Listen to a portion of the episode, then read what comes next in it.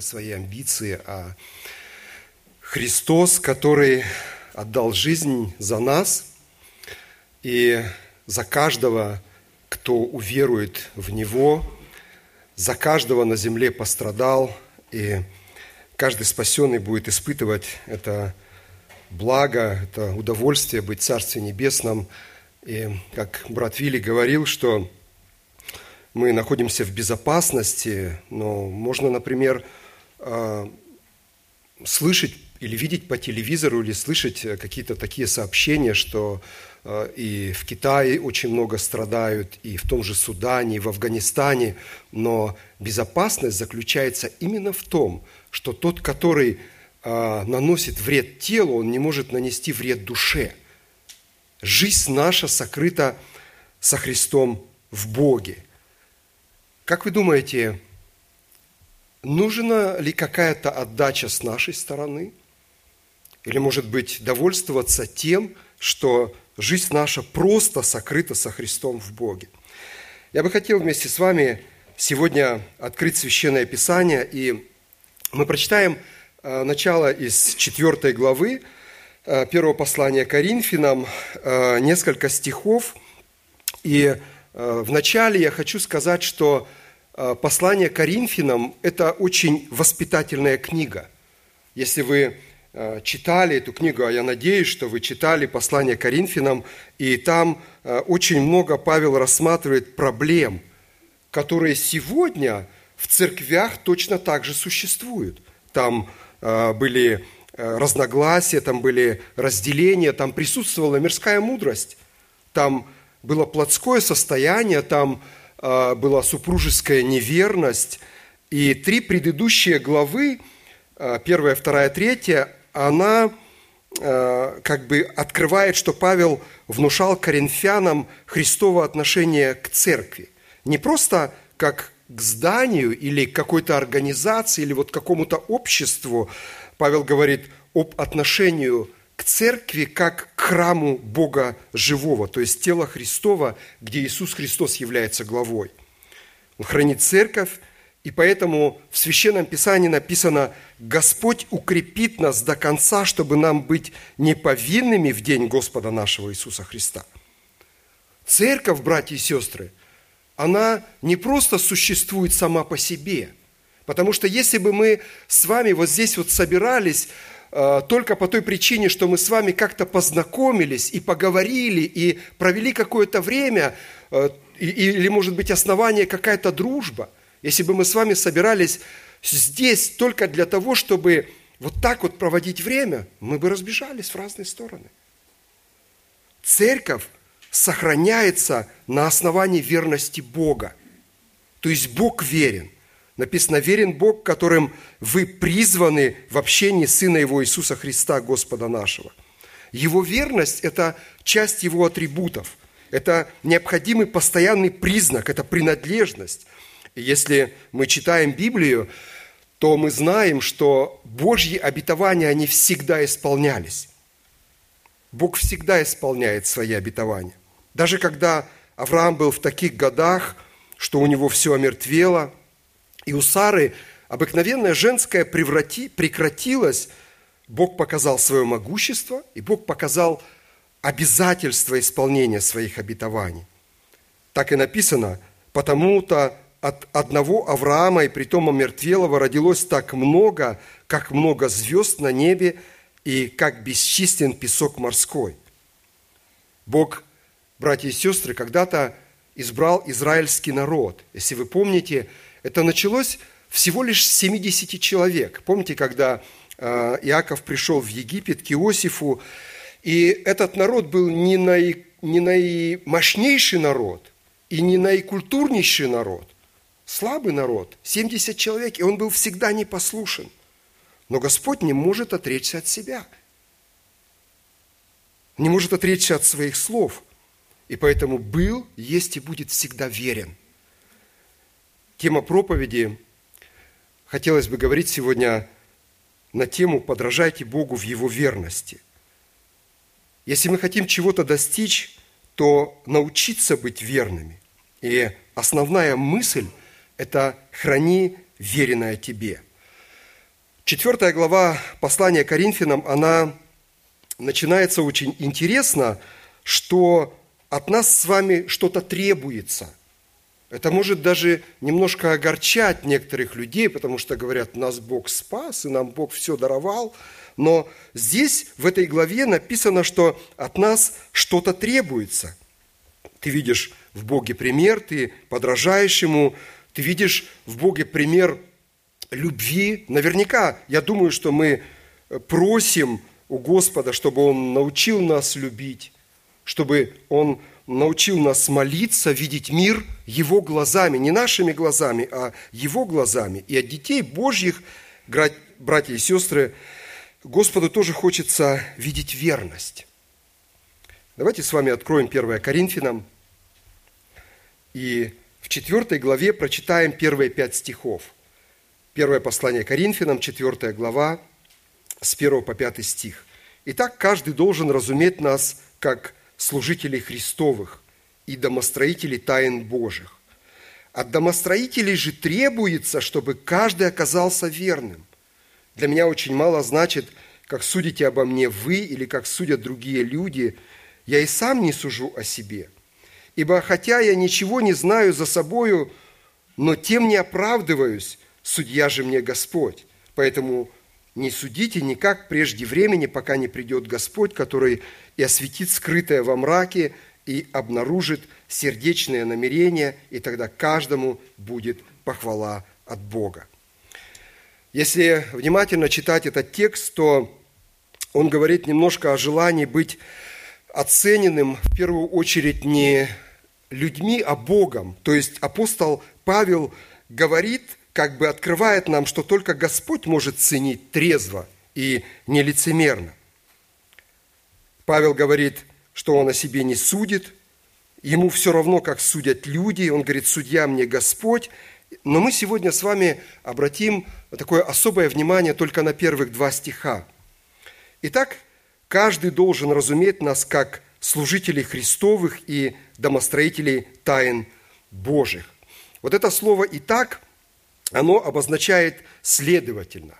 Э, вы знаете, наверное, что э, это уже впоследствии Священное Писание было разбито на главы, на стихи, но в начале, когда апостол Павел или другие апостолы писали, они писали как обыкновенное письмо. И вот в третьей главе, в последнем отрывке Павел четко расписывает, что верующие в Иисуса составляют Божий храм.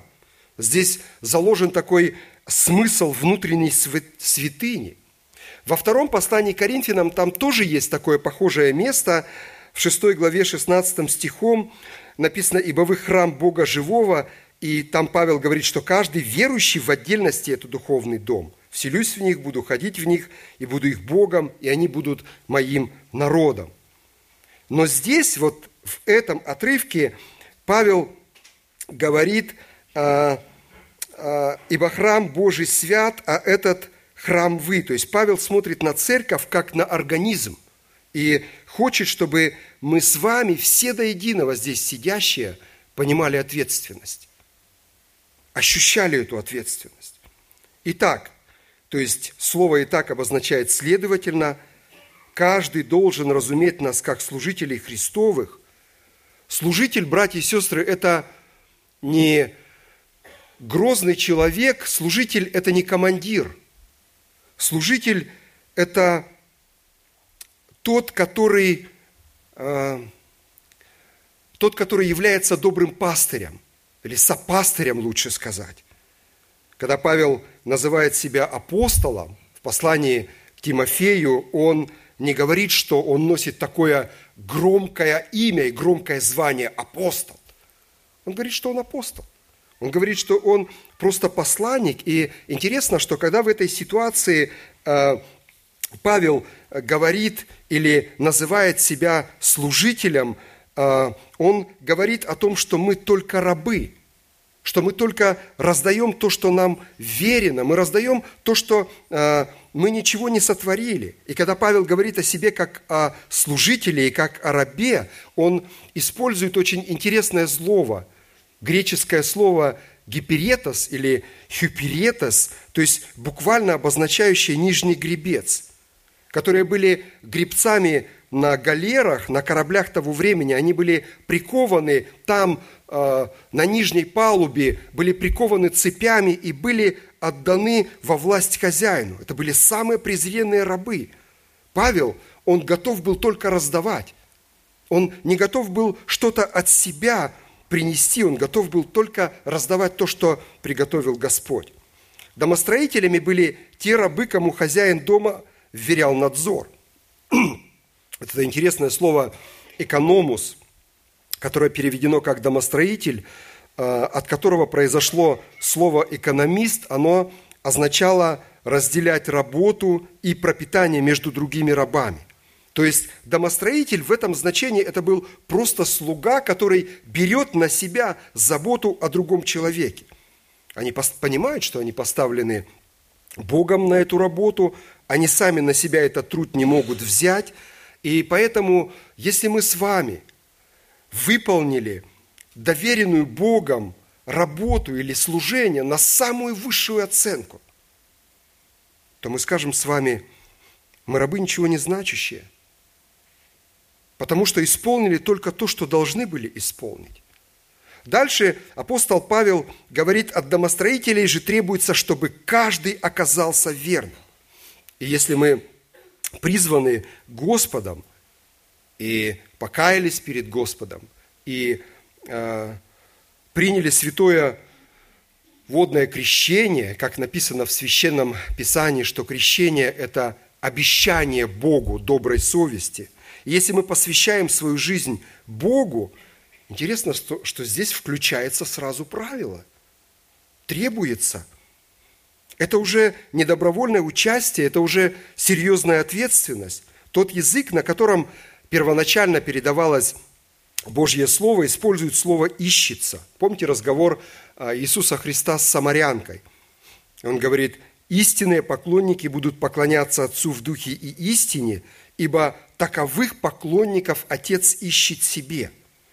Это слово несет в себе еще и значение разыскиваться. И это слово несет в себе значение требовать. Все переводы, немецкий э, и греческий перевод, современные переводы отражают значение именно слова «требуется». Дальше говорится, что верным должен оказаться каждый. Не от каждого рожденного на этой земле требуется верность, а от каждого рожденного свыше. Кому что-то верено. Современный перевод говорит, от тех, кому доверено что-то, требуется быть достойным доверия. Но я бы хотел с вами, братья и сестры, сегодня очень серьезно и очень ответственно говорить о верности. Верность – это такое морально-этическое понятие. То есть нарушение верности, оно всегда, было, оно всегда сравнивалось с изменой. Неважно, нарушение супружеской верности или нарушение верности государству, нарушение верности Богу – это всегда идолопоклонство и всегда измена. Господь никогда, если вы откроете а, Священное Писание и от первой страницы до последней прочитаете ее за один раз. Я когда-то читал, что э, за 70 часов можно прочитать Библию э, за один раз. Да, вот если вы прочитаете ее за один раз, вы никогда нигде не найдете в Священном Писании, что Бог где-то призывал к неверности. Например, э, это еще было предложено э, Иоанном, крестителем, когда он крестил в Иордании, и к нему пришли мытари креститься и сказали ему, учитель, что нам делать? Мытари, братья и сестры, это неплохие соседи. Это не просто люди, там вот как-то так, которые так поступили, это были предатели, которые пошли на службу к оккупантам. И они служили римлянам, и он им не предложил и не сказал, ну, давайте устроим какое-то революционное движение, защитим свой народ. И он говорит, ничего не требуете, более определенного вам – Спрашивали его также воины, а нам что делать? Он говорит, никого не обижайте, не клевещите и довольствуйтесь своим жалованием. Представьте себе, если заподозрили какого-то военнослужащего в неверности, да, в измене Родине, в государственной измене. Его наверняка отдадут под трибунал. Если работодатель, например, установил, что тот, кого он нанял, перестал работать на этого работодателя со стопроцентной отдачей, скорее всего, он его уволит. Как же тогда поступит Господь? Как тогда поступит Бог, видя неверность к Нему? Пусть это будет сегодня фразой, которая сопровождает вас сегодня хотя бы до вечера. Примером верности э, является Господь. Он никогда не приступил своей верности израильскому народу и никогда не нарушил того, что когда-то обещал язычникам. 2 Тимофею, 2 глава, 13 стих. «Если мы не верны, Он пребывает верен, ибо себя отречься не может». Бог не может противоречить самому себе. Господь всегда вечно остается верным в любви. И вы, может быть, спросите, а как те люди, которые попали в ад, или которые попадут в ад, или которые сегодня идут вот этим широким путем – а в этом во всем виноват человек. Он не отвечает на Божий призыв. Бог в этом не виноват. Бог всегда остается верным в своей справедливости и любви. Римлянам 2 глава, с 3 по 6 стих.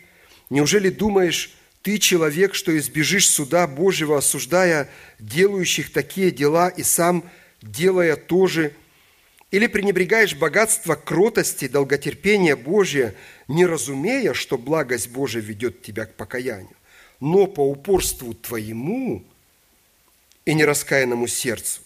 Ты сам себе собираешь гнев на день гнева и откровение праведности суда от Бога, который воздаст каждому по делам его. Священное Писание говорит, что от домостроителей – то есть от тех, которые трудятся, от рабов, требуется, чтобы каждый оказался верным. Это говорит о том, что каждый, кому что-то верено, должен исполнять веренные ему обязательства досконально, чтобы не оказаться виновником неисполненных обязательств или неисполненных обязанностей. Я помню, когда мы нашу дочь а, привели в детский садик только устраивать. Это было давно, сейчас она уже девушка, 13 лет, а, тогда ей было 3 года, и директор детского садика говорит, вот эти веревки, которые а, на капюшоне, говорит, обрежьте. Если вы не обрежете, я обрежу сама. Я, говорит, не хочу в тюрьму. Сначала не поняли, оказалось, что в соседском детском саду ребенок просто повесился на этих веревках. Он катался с горки, и повесился. В это время воспитатели пили кофе. И они должны были наблюдать, исполнять свои обязанности, должны были следить за детьми, но они наслаждались кофем. Каждый недобросовестный подход к делу может привести к плачевным последствиям. Есть одна притча, я когда-то ее услышал, не знаю для чего, Э, может быть, это выдуманная какая-то история, как один царь потребовал от каждого жителя своей страны по кувшину молока. И вот эти люди шли, шли, шли и приносили, и содержимое из кувшина выливали в большой чан. И когда все жители вылили вот это содержимое, открыли этот чан, а там оказалась чистая вода – и каждый думал, что он спрячется со своим кувшином воды за спинами других, которые принесут молоко. Написано, чтобы каждый оказался верным, чтобы каждый вкладывал свою силу в домостроительство. Матфея, 25 глава, с 13 по 30 стих, написана интересная притча. Матфея, 25 глава, с 13 по 30 стих. «Итак, бодрствуйте, потому что не знаете ни дня, ни часа, в который придет Сын Человеческий, ибо Он поступит как человек, который, отправляясь в чужую страну, призвал рабов своих и поручил им имение свое. И одному дал он пять талантов, другому два, иному один, каждому по силе его. И тот час отправился. Получивший пять талантов пошел, употребил их в дело и приобрел другие пять талантов. Точно так же получивший два таланта приобрел другие два. Получивший же один талант пошел и закопал его в землю, скрыл серебро господина своего – по долгом времени приходит господин рабов тех и требует у них отчета. И, подойдя, получивший пять талантов, принес другие пять талантов и говорит, «Господин, пять талантов ты дал мне, вот другие пять талантов я приобрел на них».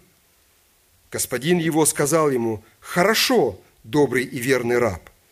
В малом ты был верен, над многим тебя поставлю, войди в радость господина твоего». Подошел также и получивший два таланта и сказал, «Господин, два таланта ты дал мне, вот другие два таланта я приобрел на них». Господин его сказал ему, «Хорошо, добрый и верный раб, в малом ты был верен, над многим тебя поставлю. Войди в радость господина твоего». Подошел и получивший один талант и сказал, «Господин, я знал, что ты человек жестокий, жнешь, где не сеял, собираешь, где не рассыпал, и, убоявшись, пошел и скрыл талант твой в земле. Вот тебе твое. Господин же его сказал ему в ответ, лукавый и ленивый раб. Ты знал, что я жну, где не сеян, собираю, где не рассыпал, посему надлежало тебе отдать серебро мое торгующим, и я, придя, получил бы мое с прибылью. Итак, возьмите у него талант – и дайте имеющему десять талантов, ибо всякому имеющему дастся и приумножится, а у неумеющего отнимется и то, что имеет, а негодного раба выбросьте во тьму внешнюю, там будет плач, скрежет зубов, сказав сие, возгласил, кто имеет уши слышать, да слышит. Эта притча, братья и сестры, может быть, некоторые могут назвать ее поучительной историей. Эта притча не просто какая-то история, рассказанная Иисусом Христом, эта притча показывает трагедию, как сказал один комментатор, растраченных впустую возможностей. Здесь мы можем видеть в этой притче две параллели, то есть верность в том, что Господь поручил, то есть дал талант, и верность Господину вообще – то есть подчинение тому, что он сказал. Человек, который отправился в чужую страну, это личность, которая олицетворяет Господа Бога. Представьте себе, Иисус Христос вознесся, и Он оставил вместо себя слуг. Все слуги – это мы с вами, которые сидим здесь. И у кого-то, возможно, не очень хорошее настроение – и, может быть, что-то нас как-то беспокоит, но даже несмотря на это, Бог говорит о том, что нам с вами нужно быть верными. У каждого из нас есть разный уровень ответственности, и Господь требует эту ответственность в верности именно в том, что мы имеем. Речь не идет о том, в этой притче речь не идет о том, есть талант или нету таланта. Если бы тот, который э, свой талант закопал, был бы не способен, то он не получил бы этот талант от Господина. Он просто должен был пустить это в оборот. И Господь нас сегодня предупреждает, что рабы могут оказаться или верными, или неверными. Верные употребили таланты – и принесли прибыль. Помните притча э, в Евангелии от Луки, 13 глава, 6 по 7 стих. Э, «Некто, имея в винограднике своем посаженную смоковницу, и пришел искать плода на ней, и не нашел, и сказал виноградарю, вот я третий год прихожу искать плодов на этой смоковнице и не нахожу, сруби ее, на что она и землю занимает. Талант – это не просто, знаете, какая-то такая монетка, э, которую можно спрятать в карман, талант. Э, точный вес не называется, это единица приблизительно равная 26-36 килограмм. То есть просто так закопать невозможно.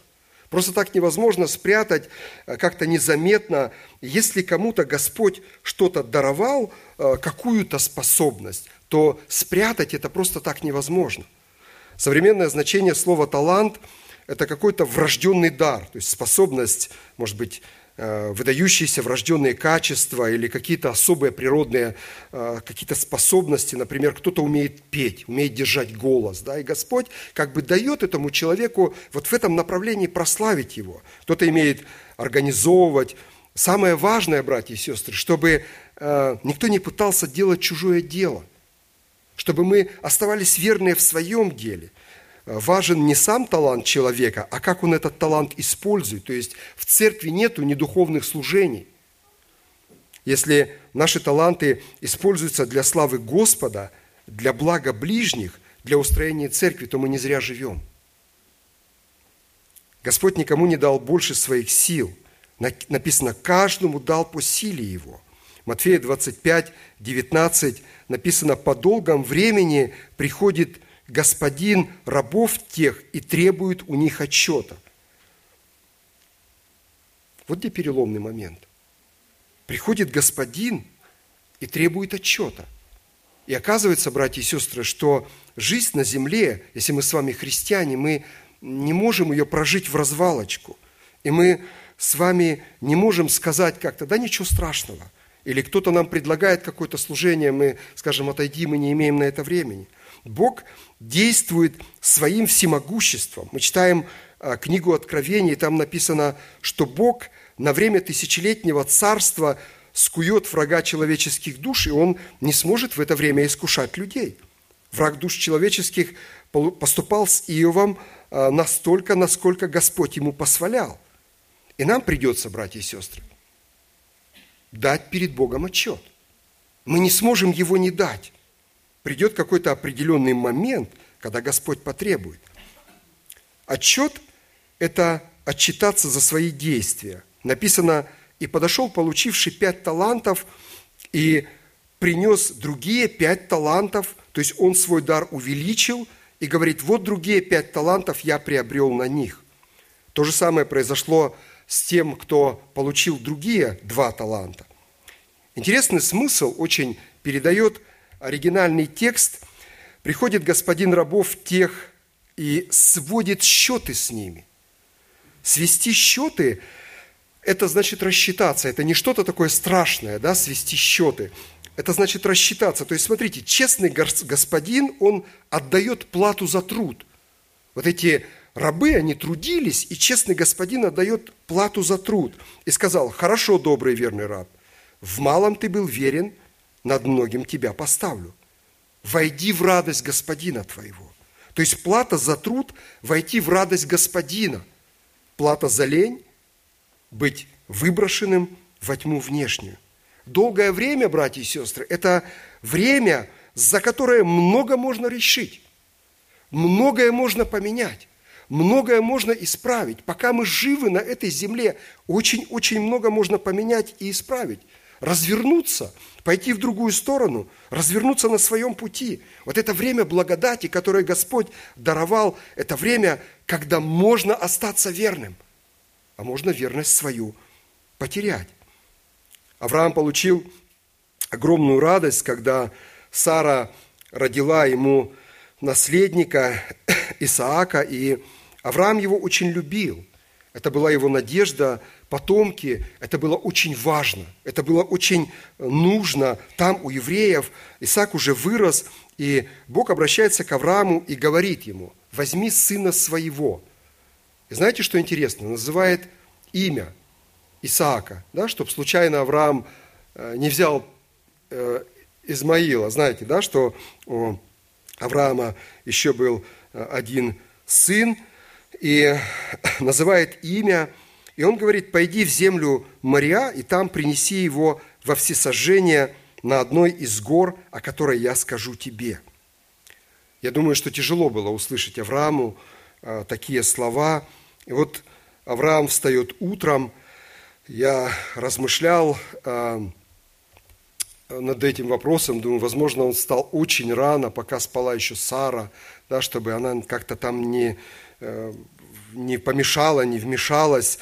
Э, и э, собирает все необходимое, взял Исаака и пошел написано на третий день, то есть он шел эти три дня, и он размышлял, и можно было всегда как-то повернуться, и вот потом он увидел это место издалека, и я представляю, что чем ближе Авраам приближался к этому месту, тем сложнее ему было поднимать ноги, сложнее было делать эти шаги. Мы видим верность Бога вот в этой ситуации, что Бог остановил Авраама, когда он уже готов был, да, то есть с готовностью поднял этот нож, принес в жертву Исаака, но мы видим верность Авраама. Возможно, он шел всю дорогу с понурой головой, но он делал то, что сказал ему Бог.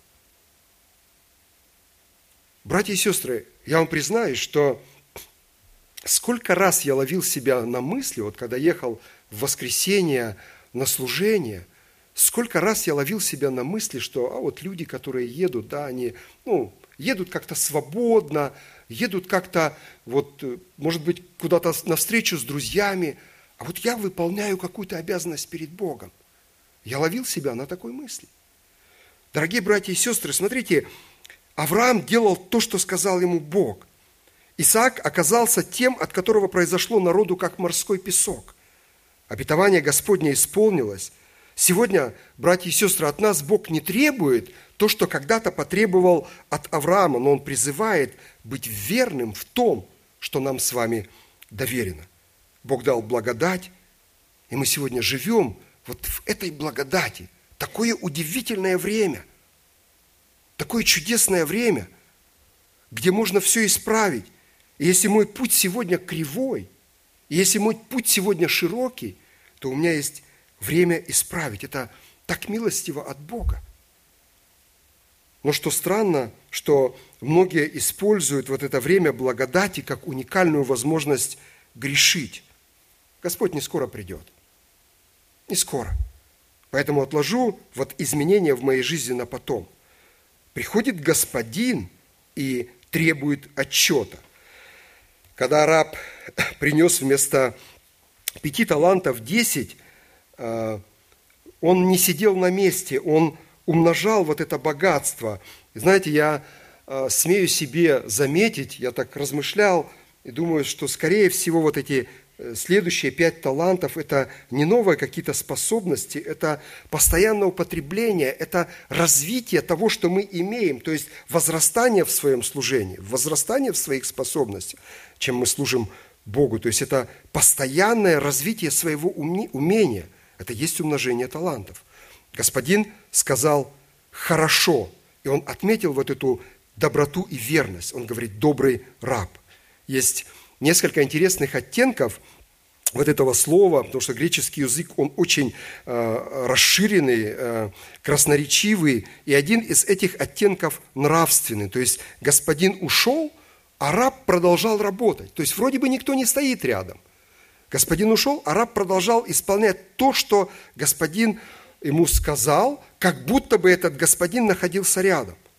В притче о верном и благоразумном домоправителе, которое господин поставил над слугами своими раздавать им в свое время меру хлеба, Господь говорит, блажен раб тот, которого господин, его придя, найдет поступающим так же.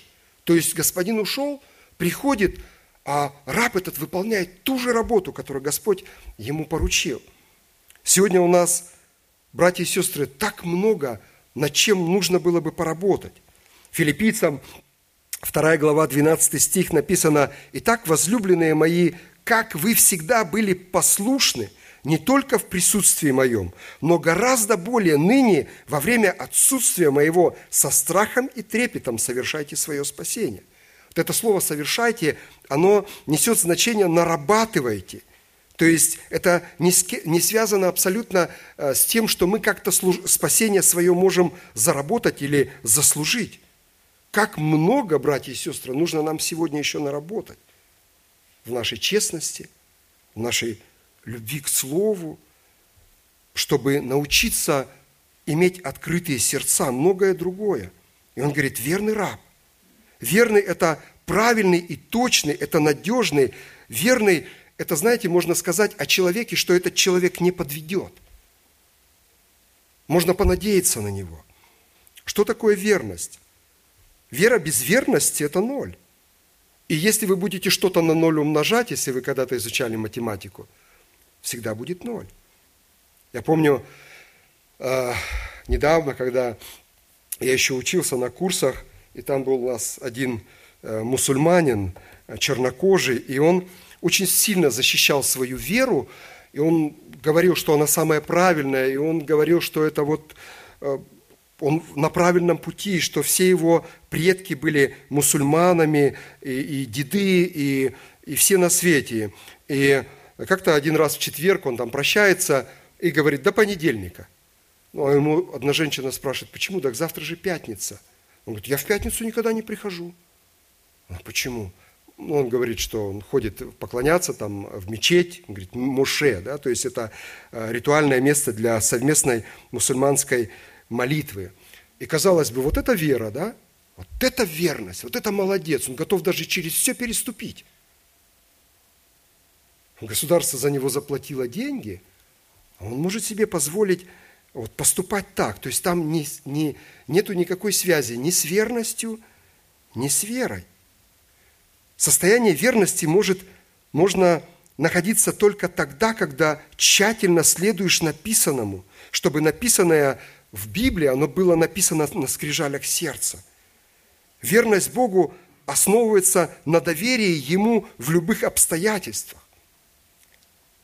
Если вы читали Священное Писание, а я надеюсь, что вы его читаете, и я недавно перечитывал историю о Илии, филистимлянине, и к нему обратился Господь, то есть написано, что к нему было слово Господня, «Иди, скройся у потока Харифа, где ты будешь из него пить, а вороном я повелю кормить тебя там». Вот я представил себе, а, а что ворон может принести? чем эти вороны могут накормить. Ладно, э, это был Божий человек, он поверил э, тому, что сказал Господь. Написано, и пошел, и сделал по слову Господню. Вороны приносили ему хлеб и мясо, из потока он пил. Потом там написано в Священном Писании, что поток высох.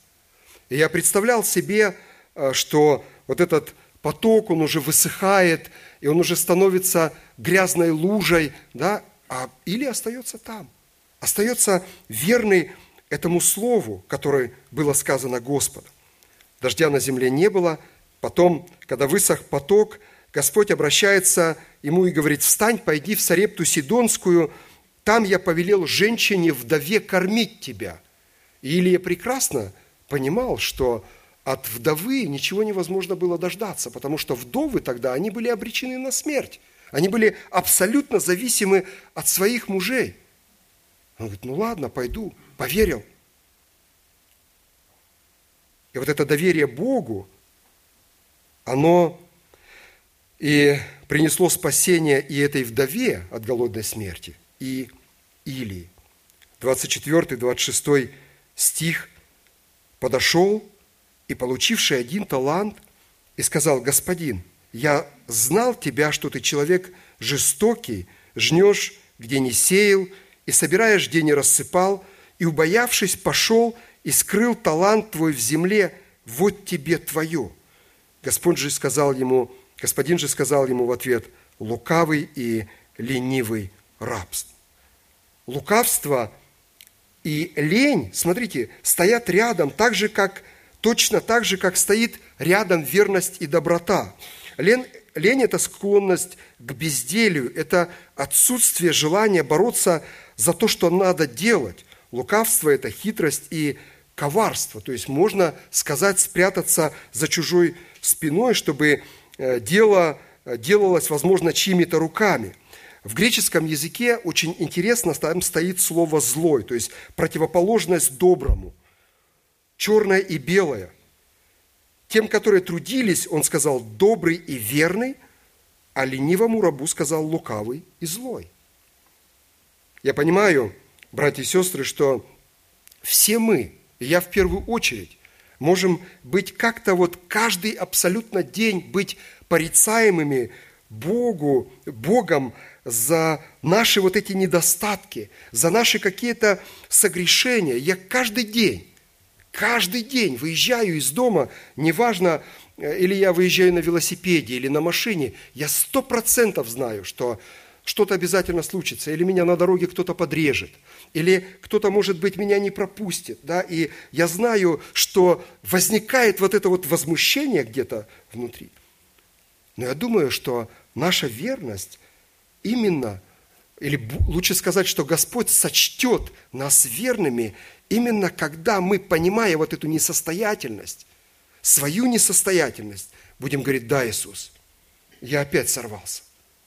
Да, Господь, я опять понервничал. Не так, что да, это Он виноват. Это Он меня вывел на это состояние. Постоянно налаживать, братья и сестры, то, что ломается. Постоянно исправлять свои ошибки. Говорит, да, Господь, я здесь согрешил. Я здесь оказался опять неверным. И Господь обязательно выведет из этого нехорошего состояния. Но если сознательно идти на грех, Евреям 4 глава, 1 стих, поэтому будем опасаться, чтобы, когда еще остается обетование, войти в покой его, никто оказался из нас опоздавшим.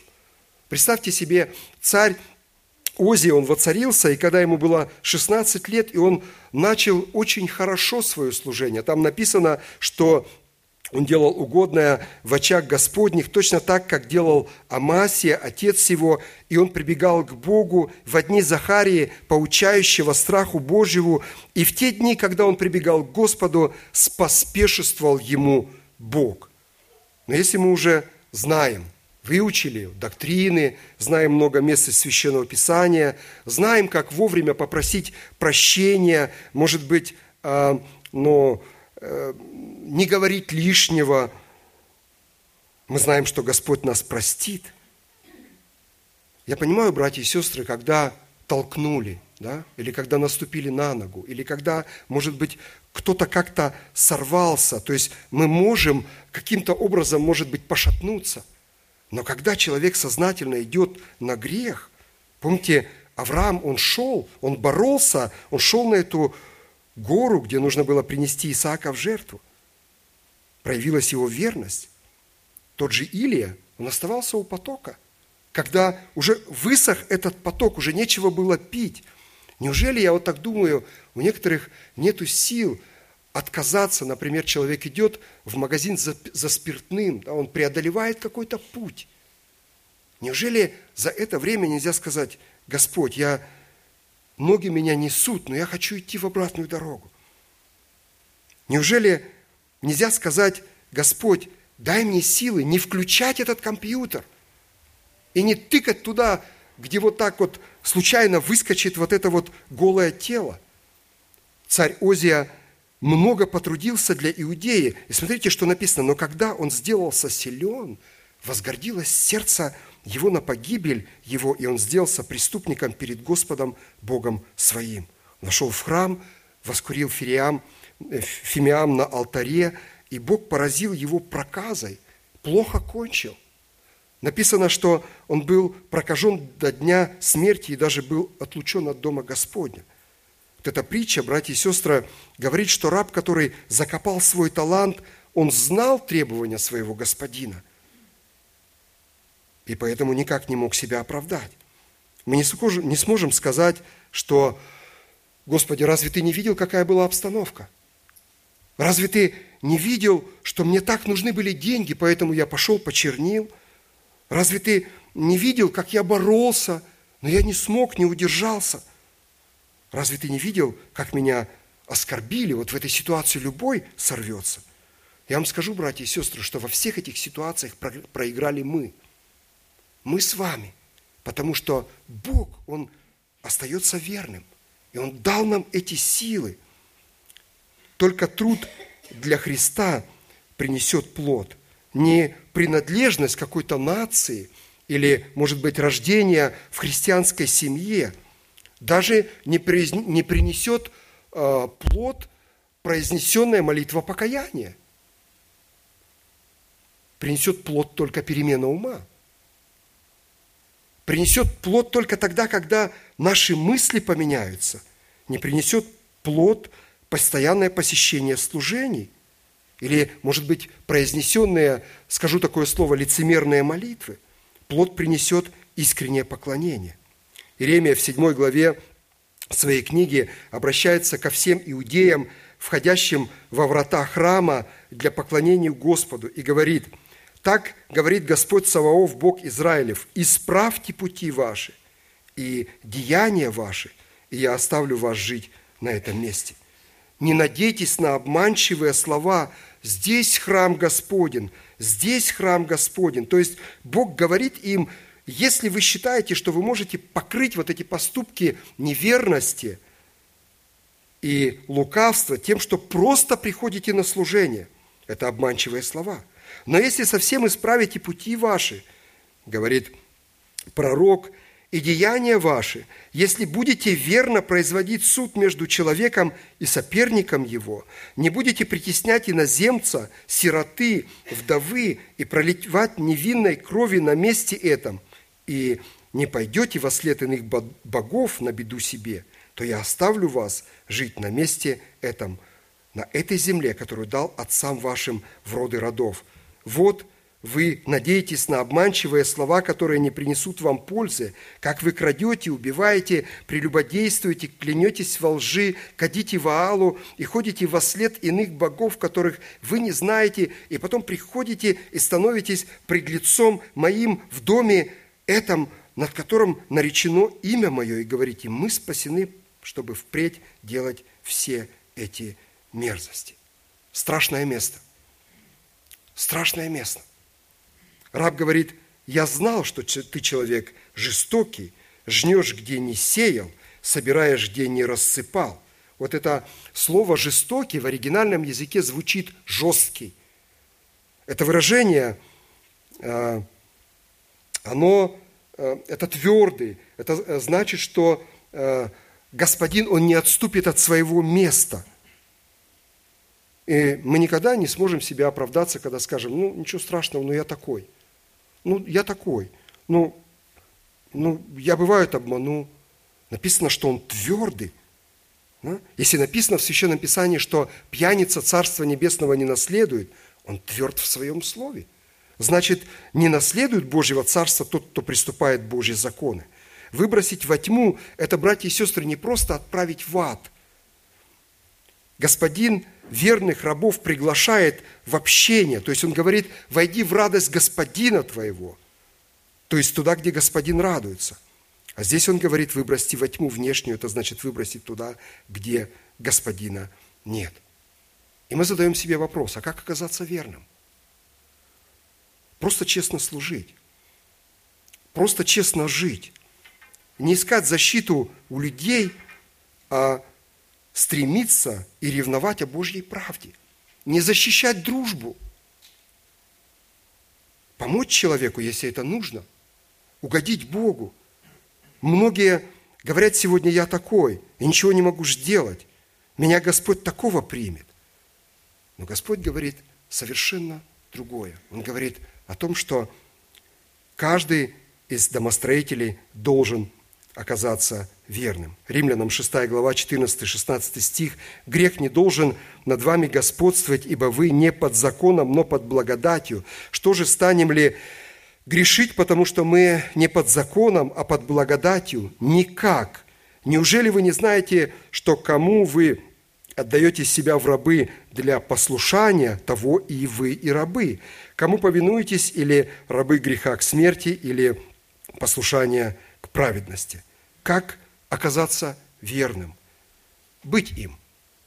Не лукавить, не жить двойной жизнью, просто читать Библию, просто исполнять Священное Писание. Там написано, чтобы мы жили по закону Христову. Поэтому Братья и сестры, ищите возможности, ищите силы, просите у Бога силы умножать свои таланты, исчислять дни так, чтобы приобрести мудрое сердце.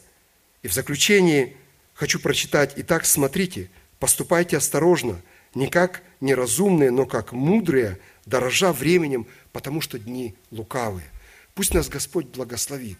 Пусть это место Священного Писания запомнится нам, что Бог включает свое правило, когда мы пришли к Господу и обещали Ему добрую совесть, включается правило «требуется», чтобы каждый оказался верным. Аминь. Давайте помолимся.